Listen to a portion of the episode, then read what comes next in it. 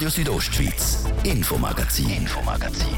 Nachrichten, Reaktionen und Hintergründe aus der Südostschweiz.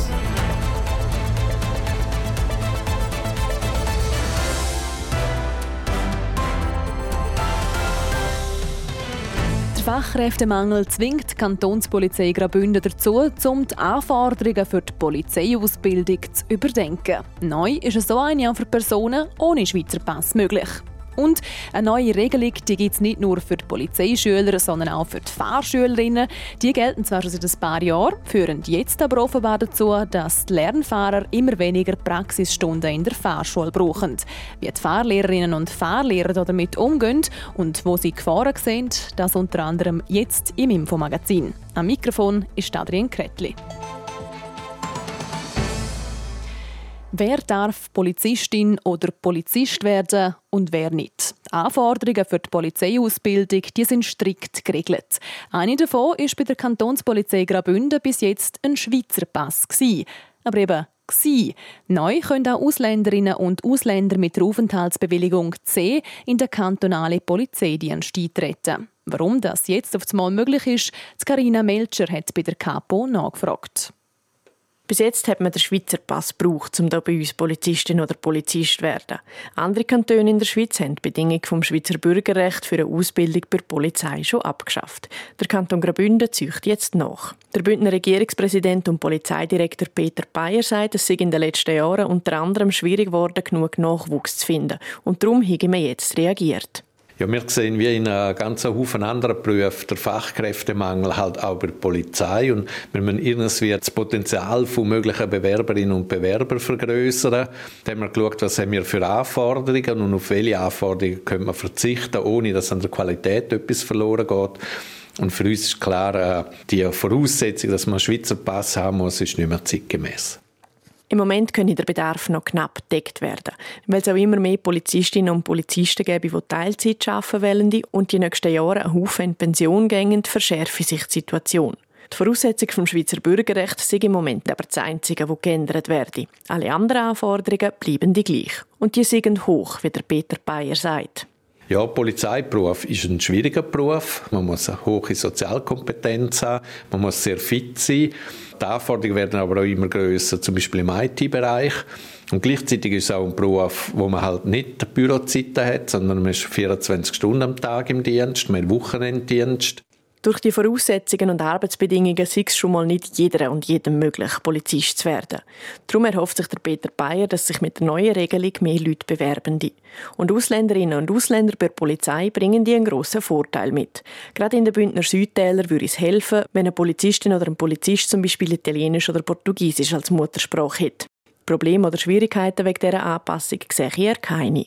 Es ist ja nicht so, dass man in Kontakt mit der Polizei ist, der Polizist sehr fragt oder Polizisten zeigen Sie mir mal Ihren Pass oder so. Ich glaube, die Zeiten sind wirklich vorbei. Es ist so ein bisschen mehr politische Frage. Will man das oder will man das nicht? Wir haben uns auch überlegt, ja, welche anderen Berufe gibt es da noch, wo man muss einen Schweizer Pass wirklich haben, um den Beruf auszuüben. Und uns ist keiner wirklich in den Sinn gekommen. Das heisst, ich glaube, man kann auch bei der Polizei gut auf das verzichten. Abgesehen von dieser Änderung müssen aber auch die Anstellungsbedingungen angeschaut werden, zum Beispiel der Lohn. Weil es sind immer wieder Polizistinnen und Polizisten, die in andere Kantone gehen, die arbeiten, weil sie dort mehr verdienen. Die. Carina Melcher hat berichtet. Ab sofort können sich also auch Interessierte mit einer Aufenthaltsbewilligung C für die Polizeiausbildung in Graubünden bewerben.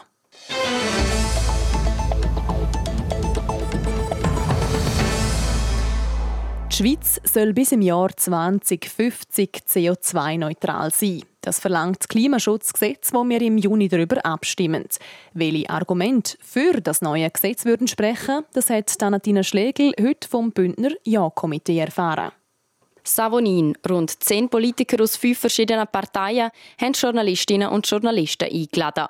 Das Komitee für ein Ja zum Klimaschutzgesetz besteht aus Mitgliedern der FDP, der Mitte, der Grünen, SP und der GLP, wo je mit zwei Personen anwesend sind. Die unterschiedlichen Parteien sind sich beim Thema Klimawandel und am Erreichen der Klimaziele einig. Danita Mazzetta, Grossrätin der Grünen sowie Geschäftsleiterin vom WWF Graubünden, erzählt, warum das Gesetz so wichtig ist.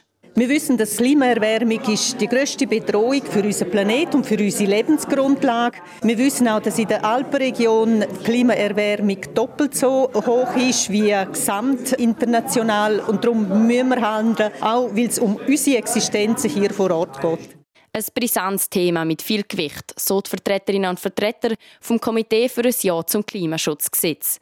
Die Schweiz hat ihre Position als Pionierland in den letzten Jahren verloren und sagt darum mittlerweile auf Platz 22 im internationalen Klimaranking. In Graubünden ist schon ein deutlicher Temperaturanstieg zu spüren. Und der Gletscherrückgang in den letzten Jahren zeichnet ebenfalls ein Bild, das sehr ernst genommen werden sollte, so das Komitee. Grossrätin Anita Mazzetta sieht eine grosse Bedrohung, falls das Gesetz vom Stimmvolk nicht angenommen werden sollte. Wir müssen international Verantwortung übernehmen für unsere CO2-Emissionen.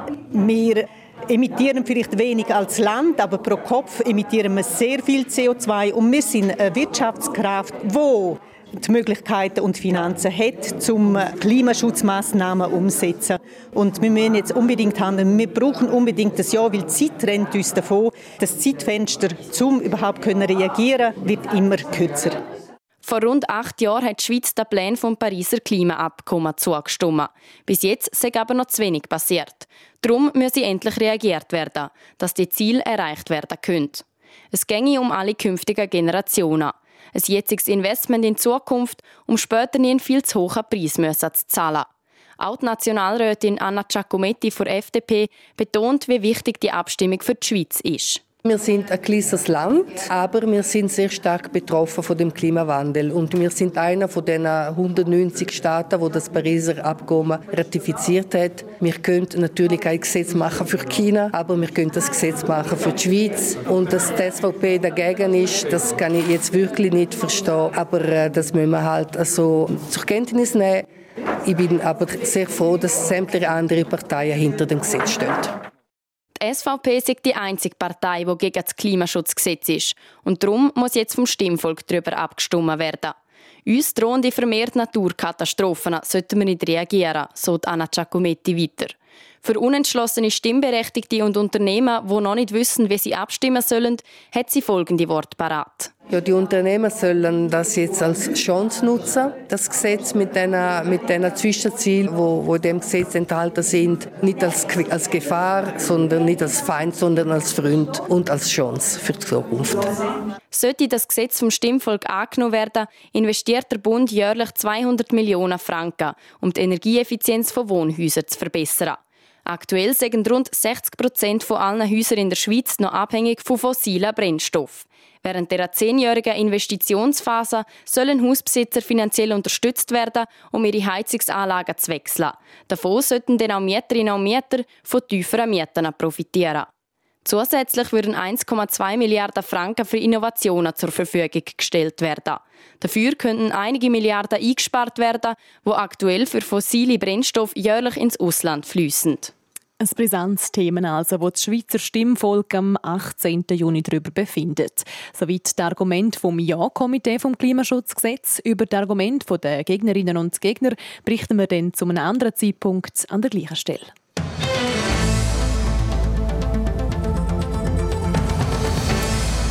Es ist für viele von uns einer der wichtigsten Schritte vom Selbstständigwerden die Autoprüfung. Und dazu gehören, gewisse erinnern sich sicher noch, die Fahrstunden mit der Fahrlehrerin oder mit dem Fahrlehrer. Das Interesse nach diesen begleiteten Lernfahrten nimmt aber offenbar immer mehr ab. Schweizweit zeichnet sich der Trend ab, dass junge Leute immer weniger Fahrstunden nehmen. Warum das so ist und wie die Situation in Graubünden aussieht, der Thies Fritschi berichtet. Fahrlehrerinnen und Fahrlehrer, die sich einen Nebenjob suchen oder gezwungen sind, ihren Job sogar ganz aufzugeben. Seit letztem Sommer gehen die Zahlen in der Fahrschulbranche immer mehr zurück, wird der Schweizer Verband der Fahrlehrerinnen und Fahrlehrer in verschiedenen Medien zitiert. Auch in Graubünden sagt das teilweise spürbar, sagt Bruno Schlegel. Er ist der Präsident vom Bündner Fahrlehrerverband es ist bei Teilen sicher auch zurückgegangen. Man hat auch immer ein paar Korrekturen in dem Bereich drin, aber wir haben hier bei uns, was ich also so im grossen Gesamten hören tun und auch selber, wir haben eigentlich gut zu tun. Der Grund, warum gewisse Vorschulen weniger Schülerinnen und Schüler haben, führt Bruno Schlegel vor allem auf zwei neue Regelungen zurück.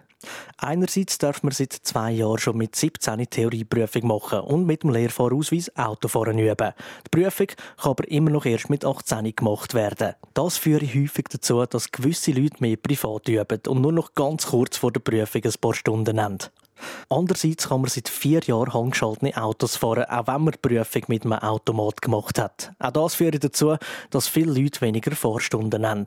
Aber nicht nur die neuen Regelungen sind Gründe für den Rückgang. Ich meine, ein Stück weit sicher auch öffentlicher Verkehr, der dazu beigesteuert wird, dass weniger kommen tun. Wir sind recht gut erschlossen eigentlich. Und das kann sein von Heide weg, aber das kann richtig Zürich sein. Man ist viel mehr in Bewegung drin mit öffentlichem Verkehr und das kann schon auch sein, dass dort, äh, ich sage einfach einen gewissen Prozentbereich drin bewegen dort, wo man sagt, hey, ich brauche das noch gar nicht, ich muss noch nicht können Auto fahren. Neben dem spielt natürlich auch das Geld eine gewisse Rolle. Schließlich ist es ein rechter Batzen, den man in die Hand muss nehmen zum Autofahren lernen. Der Rückgang an Schülerinnen und Schüler kann also Haufen verschiedene Gründe haben.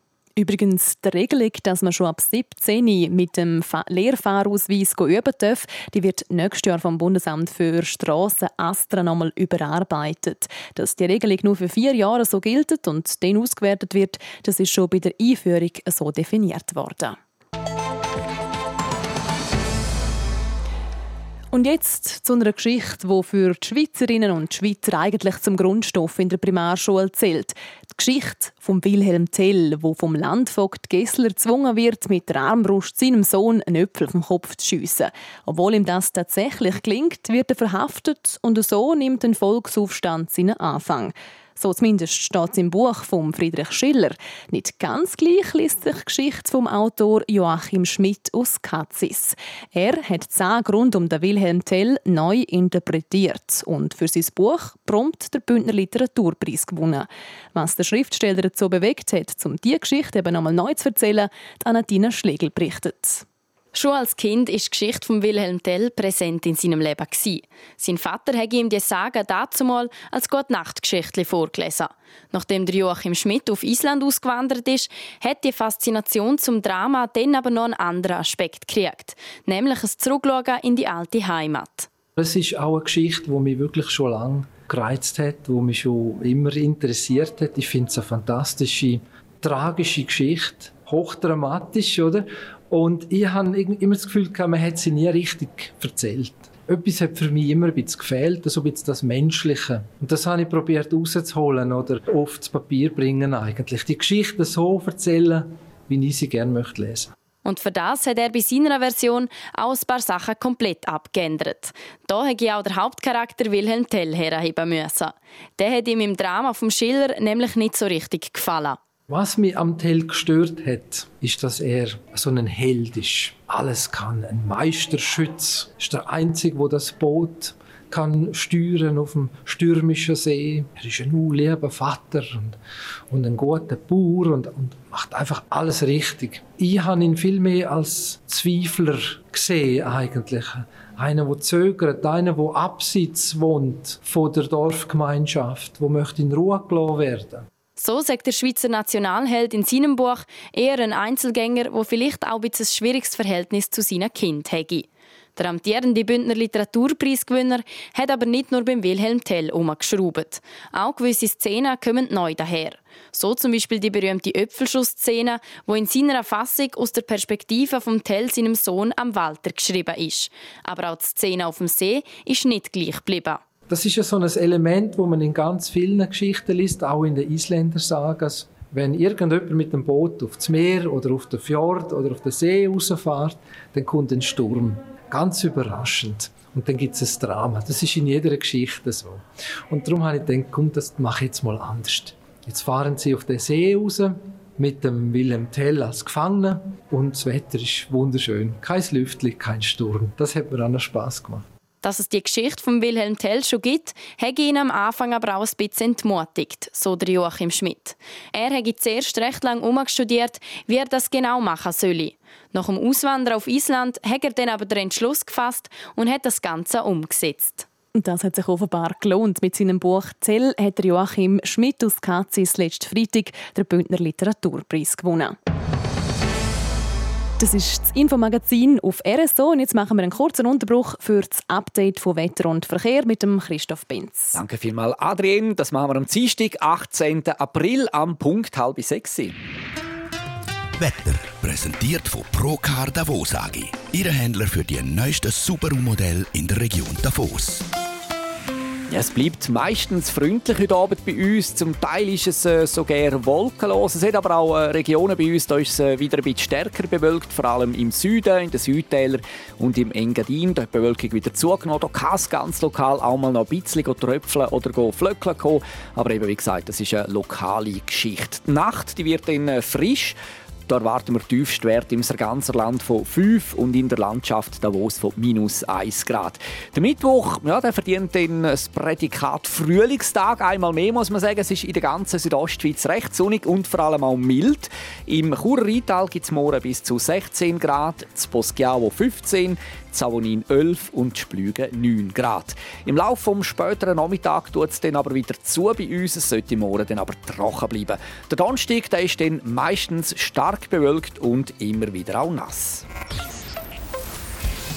Verkehr präsentiert von TM Schreinerei. Ihre Fachmann für individuelle Qualitätsmöbel aus Holz. Bei der TM Schreinerei bist du an der richtigen Adresse. bergschreiner.ch und da schauen wir auf die Stadt Chur. Stau oder stockender Verkehr aktuell auf der Kasernenstraße in beide Fahrtrichtungen und auf der Masanzerstraße stadtauswärts mit einem Zeitverlust von 15 Minuten ungefähr. Es braucht also ein bisschen Geduld. Sonst sieht es gut aus. Weitere Meldungen haben wir keine. Wir wünschen eine gute und vor allem eine sichere Fahrt. Verkehr. Und wir machen weiter mit Geschichten aus der Region. Ich gebe zurück den Adrian Kretli. Radio Südostschweiz, Infomagazin, Infomagazin. Nachrichten, Reaktionen und Hintergründe aus der Südostschweiz.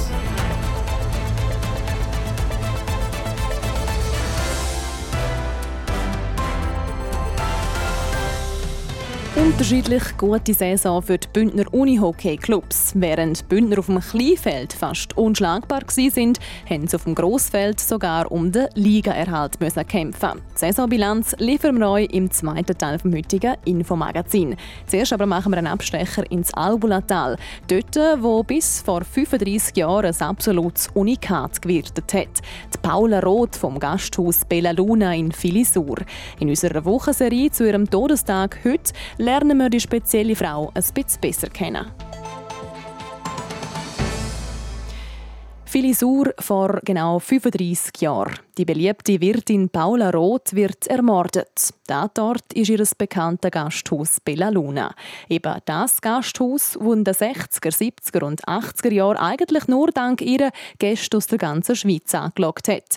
Auch darum hat der tragische Tod von der Paula Roth heute vor genau 35 Jahren für viel Aufsehen gesorgt. Es berichtet Anatina Schlegel. 18. April 1988 im Gasthaus Bella Luna am Rand von Filisur. Drei Männer wollen das abgelegene Gasthaus ausrauben. Die Wirtin Paula Roth wird von einem der Einbrecher überrascht. Der hat ein Messer und sticht mehrfach zu. Die 70-jährige Wirtin wird dabei tödlich verletzt.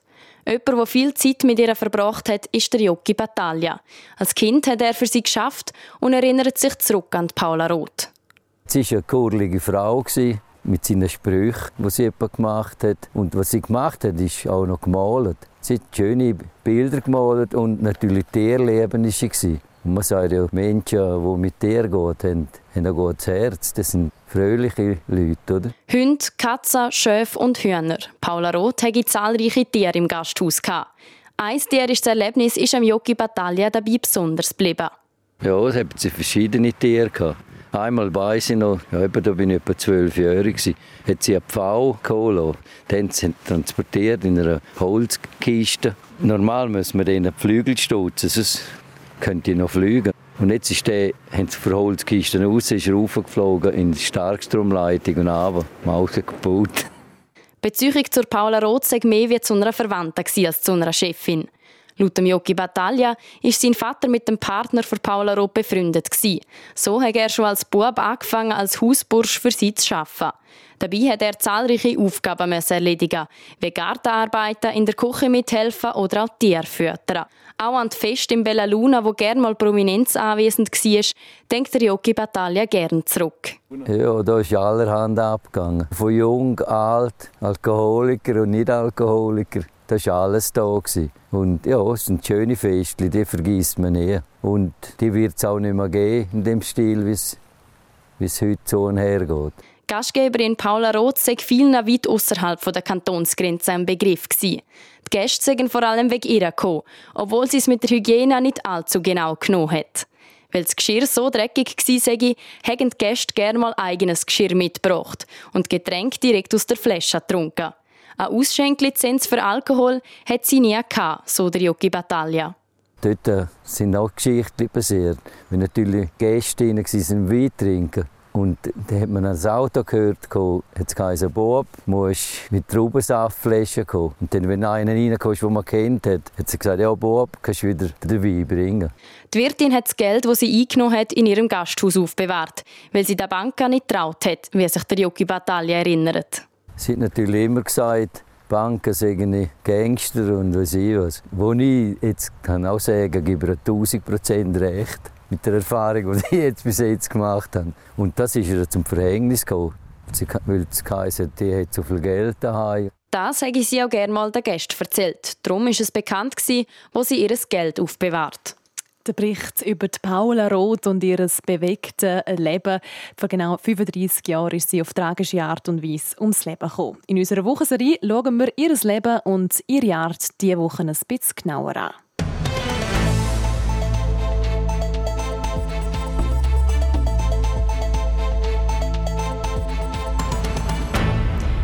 Mit dem sogenannten Superfinale am letzten Wochenende ist die Schweizer Unihockey-Saison definitiv zu Ende gegangen. Bei den Frauen holen sich Kloten Dietliker Jets und bei den Männern Wieler Ersiger der Meisterpokal. Aber auch für die Bündner Clubs ist jetzt Zeit, um ein Fazit zu ziehen. Und zwar zusammen mit dem Livio Biondini.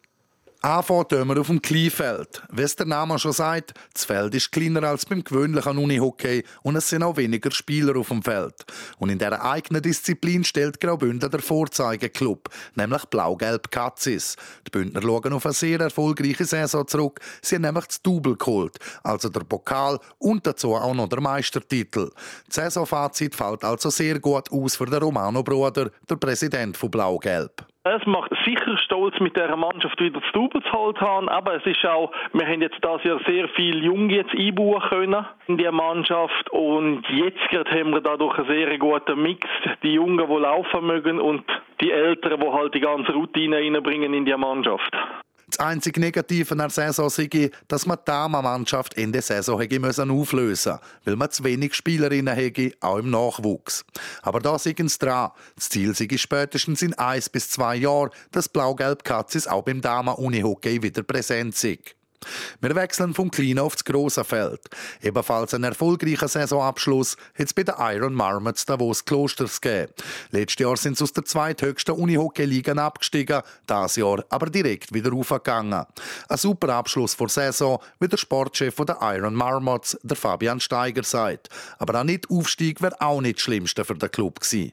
Es ist sicher gut für uns, also die Erleichterung war hoch, aber es wäre für mich ehrlich gesagt auch kein Weltuntergang gewesen, wenn wir jetzt nochmal ein Jahr hätten müssen tun. Es ist natürlich nie mehr so einfach wie nach ihrer ersten Saison. Und dass es in der neuen Spielzeit nicht wieder runtergeht, da sind sie auch zuversichtlich. Der Großteil der Mannschaft bleibe nämlich zusammen, so wie es ausgesehen vor zweithöchsten geht es jetzt in die Höchstliga und da fangen wir bei den Frauen an. Die ehemaligen Serienmeisterinnen von Piranha Chur haben eine durchwachsene Saison hinter sich, aber für das Halbfinale hat es dann gleich noch gelangt. Dort war Schluss gegen den Qualifikationssieger Skorpion Emmatal Zollbruck. Der Stefan Capretz, Präsident von Piranha Chur, ordnet die Saison so ein. Einerseits bin ich eigentlich äh, zufrieden mit dem ganzen Verlauf äh, von der Saison dass wir äh, das eigentlich erreicht haben, dass wir im Halbfinale sind. Natürlich ist dann ein bisschen ärgerlich dass wir im Halbfinale ausgeschieden sind, äh, auch relativ deutlich, wobei wir halt vor allem mit der Qualifikation der einen oder anderen Punkt liegen lassen haben, dass uns das dann verhindert hat, dass wir und die ersten zwei gekommen sind, die uns dann vielleicht mehr Möglichkeiten geben hätten, um in der Viertelfinale einen anderen Gegner zu haben. Was einschneidend bei Piranha ist, dass Corinne Rüttimann jetzt auf Zug wechselt. Der Verlust vom Captain vom Team sei gravierend. Sie zu ersetzen werde sicher nicht einfach sein, weil sie eine der weltbesten Spielerinnen überhaupt sei. Aber da sind sie jetzt dran, um eben jemanden als Ersatz zu suchen. Von den Churer Frauen zu den Churer Männern. Chur Unihockey hat bis zuletzt zittern, dass es nicht sogar eine Klasse weiter runtergeht. Der Hauptstadtclub hat gegen Thun in die Abstiegsrunde müssen. Dort aber der Kopf nach sechs Spielen aus der Schlinge gezogen. Dass Chur auch nächstes Jahr in der höchsten Liga spielt, ist eine Erleichterung, wie der Präsident vom Club, der Kurdin Furrer, direkt nach dem entscheidenden Sieg gegen Thun erzählt. Ja, es ist wichtig für uns. Oder? Wir möchten in der obersten Liga bleiben und ich glaube, es ist auch ein bisschen für die Spieler, die das haben müssen durchmachen Also äh, für den ganzen Verein, das ist unglaublich, oder, was da für ein Druck auf einem ist und so. Und, ja, und jetzt sind wir einfach nur noch froh, dass wir, dass wir dort sind, wo ich glaube, gehören wir her und das ist National. Und wir bleiben der Nazi A. Von Chur geht auf Malanz.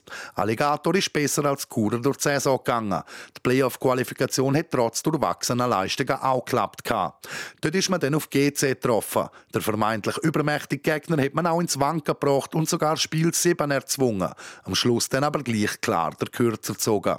Der Peter Lütti, Sportchef von Alligator, zieht nach dem Saisonauto im Viertelfinale das Fazit. Wir sind nicht zufrieden, vor allem wenn man jetzt am siebten Spiel steht und man ja die Möglichkeit hatte, der Qualifikation das erste zu schlagen. Es war ein Auf und Ab die ganze Saison und leider Gottes passt das Spiel irgendwie zum Saisonverlauf. Ja. Nach einer kurzen Pause für die Spielerinnen, Spieler, Coaches und alle Mitwirkenden geht es dann schon um Planungen für die neue Saison, damit Bündner Unihockey-Clubs auch nächstes Jahr wieder mehr angreifen können. Und vom Unihockey wechseln wir zu den weiteren Sportmeldungen vom Tag. Sport. Livio Piondini. In der Champions League geht es heute um den Halbfinaleinzug. Da haben beide Teams, die heute daheim spielen, einen Rückstand aus dem Hinspiel aufzuholen. Chelsea hat in Madrid mit 0 zu 2 verloren und will das heute im Heimspiel drehen. Die Londoner sind aber gar nicht in Form. Chelsea-Legende Frank Lampard, der vorübergehend bis zum Sommer wieder als Coach installiert worden ist, hat bisher in drei Spielen drei Niederlagen geholt. Am Wochenende hat Chelsea daheim gegen Brighton mit 1 zu 2 verloren. Auf das aber der Besitzer, der Amerikaner Todd Bowley in die Kabine zu den Spielern und hat sie zusammengestaucht. Es gibt also bessere Voraussetzungen für das Viertelfinal. Im zweiten Spiel hat Milan das Hinspiel mit 1 zu 0 gewonnen. Napolitaner wollen der Rückstand heute im Diego Armando Maradona Stadion kehren. Eine Erleichterung für die Fans von Napoli dürfte sein, dass sie der Topscorer, der Victor Osimen, nach einer Verletzung wieder zurück ist und mitshooten darf. In der Liga führt der 24-jährige Torschützenliste mit 21 Goal an. Beide Spiele finden am 9 Juni an. Im Eishockey kommt es zum dritten Finalspiel zwischen Genf Servet und dem ERC Beide Teams haben je ein Spiel gewonnen, ihr Serie steht somit 1 zu 1. Noch zum Tennis. Beim Turnier in München steht der Marc-Andrea Hüsler im Achtelfinal. Der Schweizer schlägt Kyle Edmund in drei Sätzen mit 7-6, 4-6 und 6-3. Sein nächster Gegner ist noch nicht bekannt.